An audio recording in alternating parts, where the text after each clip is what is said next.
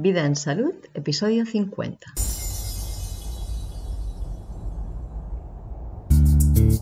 Te doy la bienvenida al podcast Vida en Salud, el podcast que te inspira a llevar una vida saludable. Esta propuesta es mi iniciativa y yo soy Diana Valeria. Sabemos que nadie más que tú es responsable de tu salud. Que nadie más que tú tiene poder para decidir su destino. Y que tú eres la persona más adecuada para cuidar de tu vida. Creemos que si cedes tu responsabilidad, estás renunciando a tus derechos y a tu libertad. Y es por esto que hemos decidido ofrecerte información, conocimiento e inspiración que te pueden ayudar a tomar las decisiones más acertadas sobre tu salud y la de los tuyos. Entendemos la salud desde un punto de vista muy amplio, así que no te extraña encontrar información sobre los muchos aspectos que afectan a la vida y que no se suelen vincular con la salud, aunque para nosotros lo están. Y si nos vas siguiendo, pronto comprenderás esta visión. Hoy vas a escuchar una grabación que hice con mi amigo Joan Contreras en el café bar del Hotel Europa en Granollers, ciudad en que él tiene su consulta como psicólogo. Verás que se oye mucho barullo de fondo bueno, a mí me gusta que haya sonido de ambiente en las grabaciones, pero en esta se les fue un poco la mano a los clientes del bar. La verdad es que no pensé que se iba a oír tanto. Pero bueno, creo que la charla es suficiente inspiradora para que la comparta con todo y eso. Y bien, pues eso, hablamos sobre todo del placer de aprender psicólogo de familia, ¿no? sobre todo tu actividad es asesorar a educadores, padres, familiares. Me pasa todo el día asesorando. Pero me encanta, ¿eh? Sí. Es que es fascinante, el mundo de la familia es fascinante, el mundo de las emociones es fascinante, el mundo de cómo funcionan y la lógica que tienen es genial. La lógica que tienen es un buen punto de vista, no me lo había planteado nunca lo podíamos explorar un poco, la lógica que tienen las emociones. Cuando un niño pequeño hace una rabieta, tiene su lógica. Cuando una mujer no quiere responder a las preguntas de un marido, tiene su lógica. Cuando un adolescente reacciona como reacciona, tiene su contexto. Otra cosa es que te moleste más o menos. y que ahí te resuene de forma apacible o de forma que te requema, ¿no? que, te, que es como agresivo. Mm. Y, y, ahí el poder ver las relaciones que, que, existen, las que se ven y las que están por detrás de las que se ven, es, es genial. Es muy, muy, muy bonito. Pero sobre todo cuando se trata de padres e hijos es una cosa que como es muy visceral lo que surge, ¿no? No es una cosa que se pueda, por un lado, tomar conciencia fácilmente y mucho menos regular fácilmente, ¿no? Ahí has tocado el punto clave porque, claro, la gente en principio no, sí que piensa sobre lo que pasa, pero no se lo toma como un trabajo concienzudo o como un espacio de reflexión. Y, cuesta mucho saber cómo funcionan las cosas a nivel emocional cuando estás totalmente implicado. Necesitas de alguien que te dé un feedback, que te dé su opinión desde fuera lo más objetiva posible. Exacto, sí. O sea, se mueve tanto en lo que es, por ejemplo, la relación madre-hijo o madre-hija, es tan bestia. Sí. Que, claro, incluso el padre no tampoco se lo imagina. ¿Me entiendes? Es un vínculo tan intenso, tan estrecho, tan no sé cómo decirlo, tan arcaico incluso, como tan, tan ancestral. Exacto, exacto, ¿no? Entonces estamos hablando de unos temas que en el momento en que te zambulles, que profundizas, y bueno, creo que es un área que además está como muy dejada. Bueno, ahora a lo mejor a nivel de la educación infantil se empieza a poner un poco más de atención en el tema de las emociones, de la regulación emocional, ¿no? Pero hasta hace bastante poco era como una parte muy oscura que no se ponía casi atención. ¿no? Había vergüenza. O hay aún mucha vergüenza en expresar emociones. Queda incluso mal, por ejemplo, ser positivo o optimista. Te tachan de iluso. O de idealista. Eh, por suerte, como decías, en, en los colegios están empezando en la educación emocional de forma bastante incipiente, pero consistente también a la vez. Creo que es es básico para poder avanzar como sociedad. Sí. Si empiezan en los colegios, pues habrá un estímulo hacia las familias también, si no se lo hubieran planteado. Bueno, a mí lo que más me gusta es poder explicar a, las, a la gente la, las emociones que vive y que ella no se da cuenta porque por la sensibilidad que tengo, por la empatía que tengo, eh, me es muy fácil conectar con las emociones. ¿no? Y en este sentido se puede hacer un trabajo en que la persona empiece a tener un método para ser consciente de qué es lo que le pasa. Y este ir dándose cuenta es súper chulo, es muy bonito y activa lo que denomino la sabiduría interior.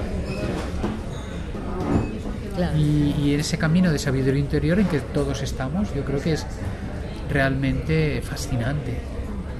Y cuanto más años tienes, más sabiduría puedes alcanzar. ¿no? Quiere decir que la edad va a favor nuestro. ¿Cómo lo ves tú? Yo es de las experiencias que más me gusta vivir, el darme cuenta de qué me está pasando. Por ejemplo, tengo bueno, una típica aplicación de móvil y a veces me ves ahí escribiendo, pero no estoy escribiendo a nadie, estoy escribiendo algo que me he dado cuenta en ese momento, ¿no? Y, y el escribirlo me ayuda mucho a poder reflexionar sobre ello después, a poder pues ir haciendo tu propia biblioteca, ¿no? Y en las relaciones con los demás es algo que no se acaba. No, no se acaba. Es que no se acaba. Es infinito. O sea, tú... Ir descubriendo cosas. porque eh, eh, una persona porque tiene hijos y van creciendo. Y a la, vez eres hijo. Y la relación con tus padres. Y a la vez eres hermano. Y resuena la relación de los hijos y, los padres resuena. todo mezclado.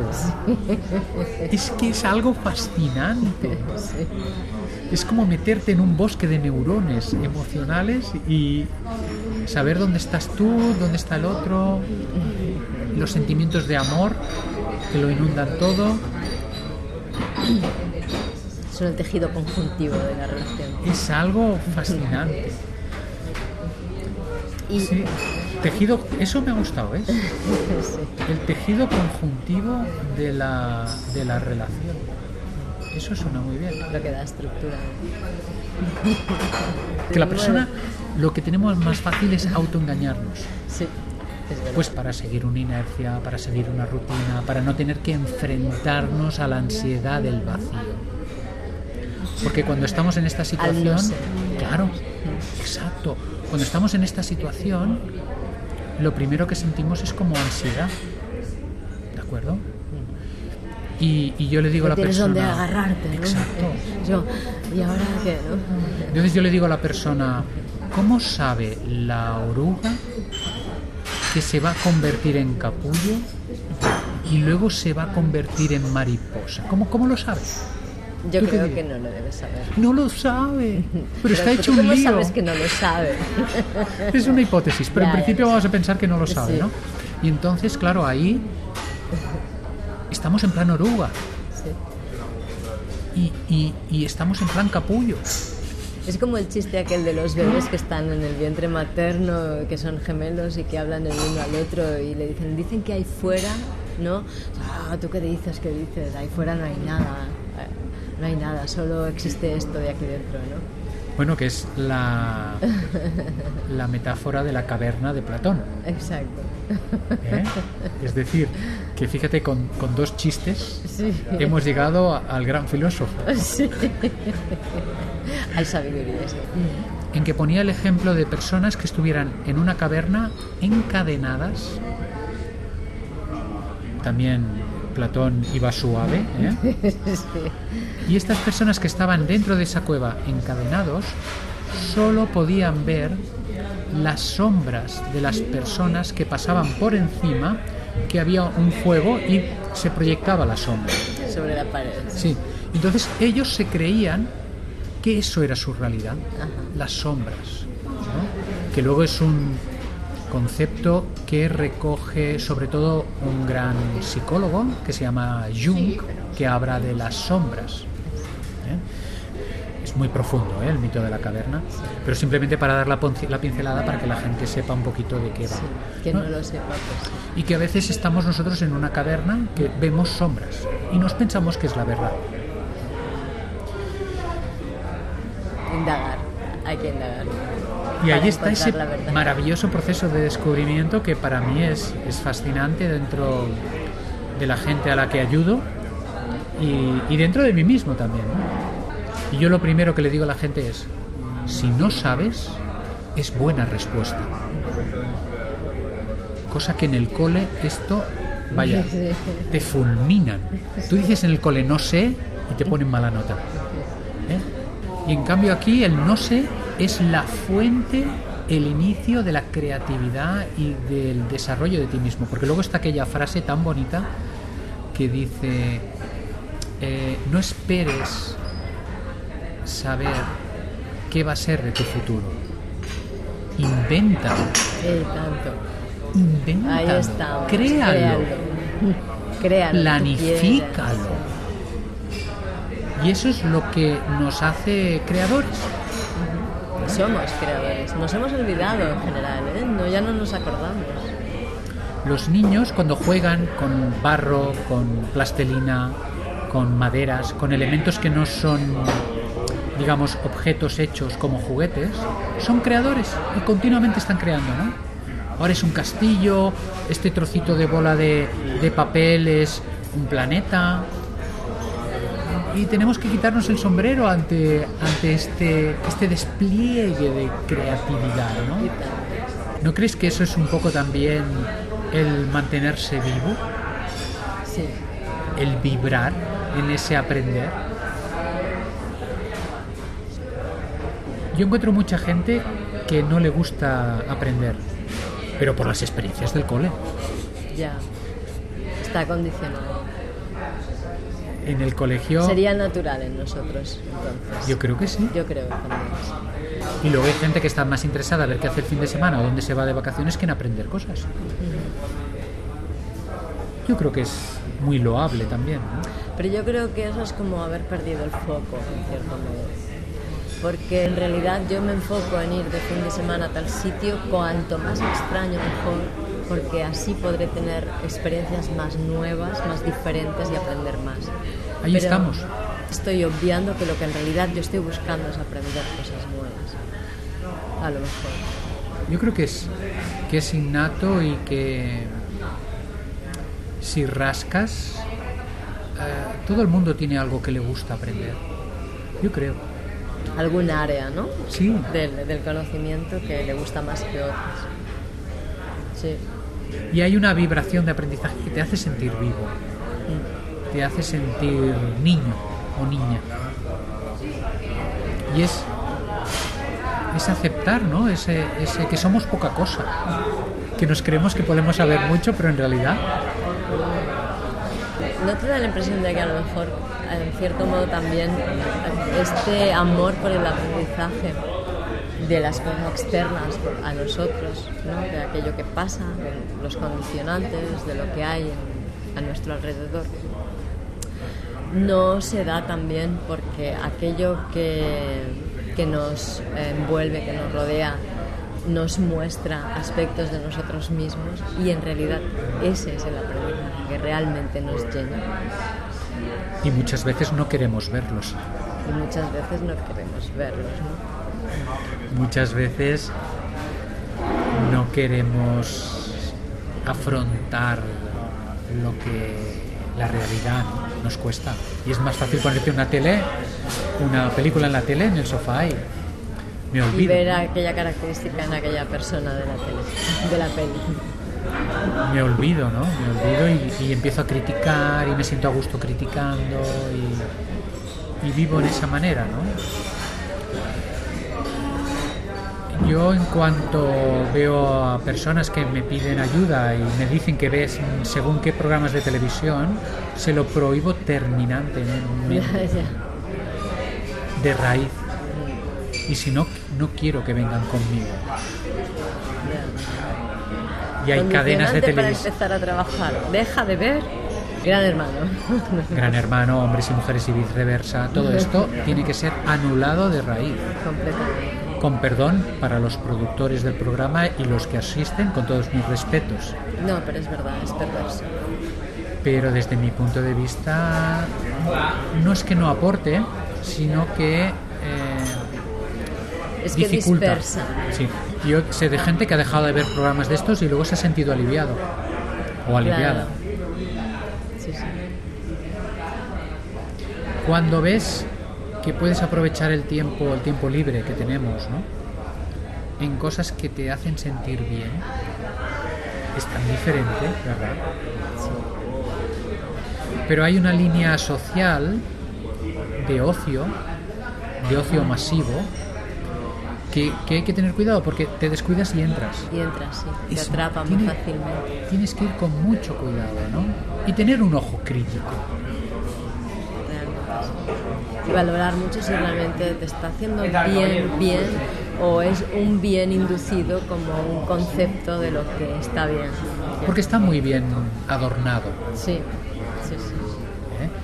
Entonces, eh, si Y le una mentira preguntas, aceptada por muchos tiene mucha fuerza igualmente. Tiene más fuerza que una verdad ocultada.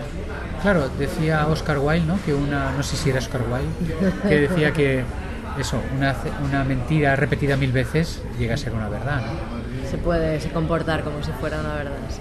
Nunca llegará a ser una verdad, pero puede Se puede comportarse. comportar. Entonces, bueno, el sentido crítico es, es importante tener. Sí. Yo también creo que sí. que tenemos Y en el, en el trabajo con familias que decíamos al principio, retomando un poquito la conversación de- del trabajo psicológico, terapéutico, cuando ves a una familia y están todos reunidos, porque a veces trabajo con toda la familia a la vez, y entonces se pueden ver las interacciones fácilmente sin que te las tengan que explicar una persona. ¿No? Porque una persona viene y te dice, ah, es que yo con mi hijo o con mi hija me pasa esto, me pasa lo otro, pero otra cosa es tener el niño delante y ver realmente lo que pasa. ¿no? Claro. Porque una cosa es lo que yo me imagino que pasa y otra cosa es lo que pasa en realidad. Es- Y además en las familias hay muchas dinámicas que tienen que ver con los ancestros también. Y son completamente inconscientes. Esto sí que es muy difícil de tomar consciencia. Yo en este sentido trabajo con una persona que ah, trabaja muy bien las constelaciones y a veces le derivo pacientes. Claro. Ahora que sale en la terapia de, de constelaciones, yo soy fan de la terapia de constelaciones. Para mí es científica, 100%. Sí. Y si se hicieran estudios científicos, lo comprobaríamos. Ya. ¿eh? Porque yo te diría que una gran mayoría, más del 90% de gente que ha ido a terapia de constelaciones, que le he acompañado yo incluso en la terapia, ha funcionado. Ha funcionado. Por muy mágica que Si parezca. vas a, a enfocarte en un tema muy concreto, muy determinado y tal, porque es que si no es un mundo que te puedes perder Bueno. en ella. Si una persona va, ah, voy a hacerme una constelación, a ver qué sale, ¿vale? Se diluye mucho todo y lo, lo que puedes conseguir es poco. Sí, sí, yo lo trabajo así, como parte integral de una terapia. Sí, a mí me gusta trabajar con diferentes profesionales que en un momento dado cada uno puede aportar ¿no? a una persona. Porque yo lo he hecho, yo en mi, mi terapia personal he ido pasando por diferentes profesionales. Y creo que es lo bonito. Alimentarnos de, de- de lo que te puede aportar cada uno. Tanto. y, diferentes disciplinas ya no, saliendo también del, ámbito psicológico, digamos, también, ¿no? Porque muchas veces puede haber comportamientos que afectan a la psique o afectan a, la respuesta emocional o afectan a la capacidad cognitiva de darte cuenta de las cosas también, que están vinculados también a un aspecto más físico que podría ser pues una disfunción de algún órgano, parasitosis de algún tipo, en fin, hay muchas cosas que también pueden estar induciendo pues un comportamiento psicológico determinado. El tema, por ejemplo, hormonal es muy importante. Por ejemplo, también. Yo ya le puedo hacer terapias a una persona eh, digamos, hipertiroide o hipotiroide, que si no solucionamos el tema eh, de, hormonas, vamos a tener unas repercusiones, ¿no? Y, esa persona se puede sentir culpable o se puede sentir mal porque la terapia no funciona. Y hay una base orgánica. La persona y tú, que estás conduciéndola también. Claro, evidentemente, Evidentemente, ¿no? sé, es, es fascinante. Es que, claro, estos temas cuando entras ya en la conjunción del cuerpo, de las emociones, los pensamientos, la historia familiar, ¿no? Te da idea de la amplitud, de lo grandes que somos, ¿no? Y, que somos como un eslabón, ¿no? Dentro de una gran cadena. De algo muy grande. Nosotros somos muy grandes, pero aún formamos parte de algo mucho más grande. Mucho más grande, mucho más grande. Y al principio de la conversación le decíamos, ¿no? Lo de el tema de la ley de la correspondencia, cómo es lo grande, lo pequeño, cómo es el átomo, es la galaxia. Y cómo es el dibujo del niño, son sus emociones, por ejemplo, que esto lo utilizamos mucho los psicólogos.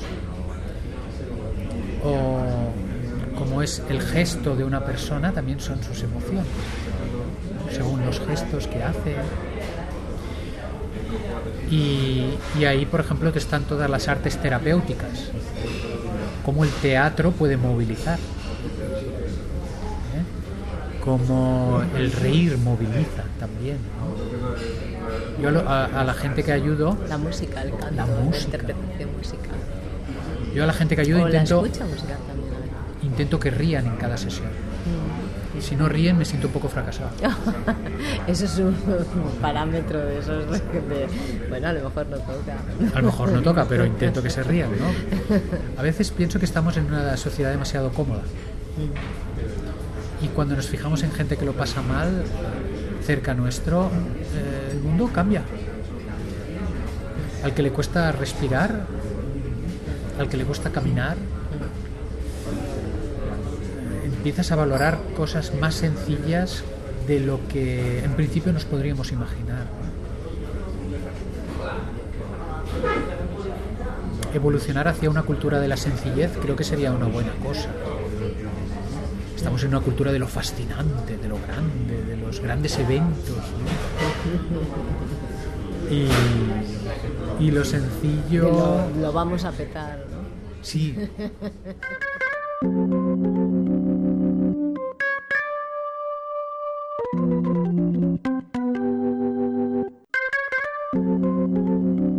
Muchas gracias por escucharme. Gracias por participar. Gracias por tus comentarios y sugerencias. Gracias por estar dándole sentido a Vida en Salud. Gracias también a KidFlux por la cesión de las melodías del programa.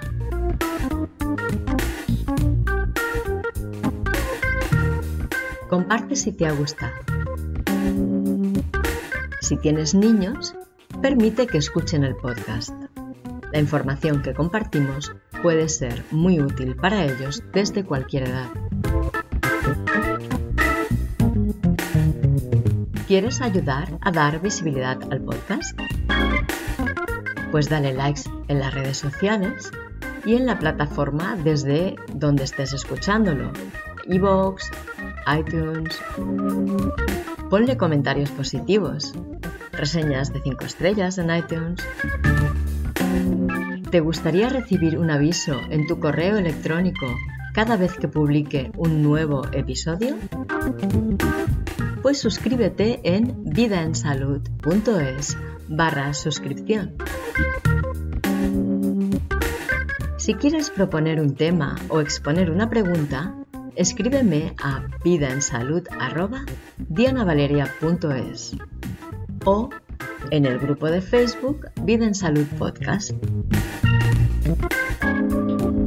Si quieres apoyar al podcast para que pueda tener una larga vida y aportar cada vez mejores contenidos, suscríbete al Club Premium de Vida en Salud vidaensalud.es barra registro o hazte mecenas en Patreon patreon.com barra Diana Valeria. Nos reencontramos hablando de el frenazo, un concepto curioso acuñado por Diego Conesa, practicante del eretismo desde hace muchos, muchos años y agricultor ecológico, claro. y he de decirte que comprender este concepto es crucial para gestionar los procesos de desintoxicación del organismo. Que pases muy buenos días y excelentes noches. Hasta la próxima.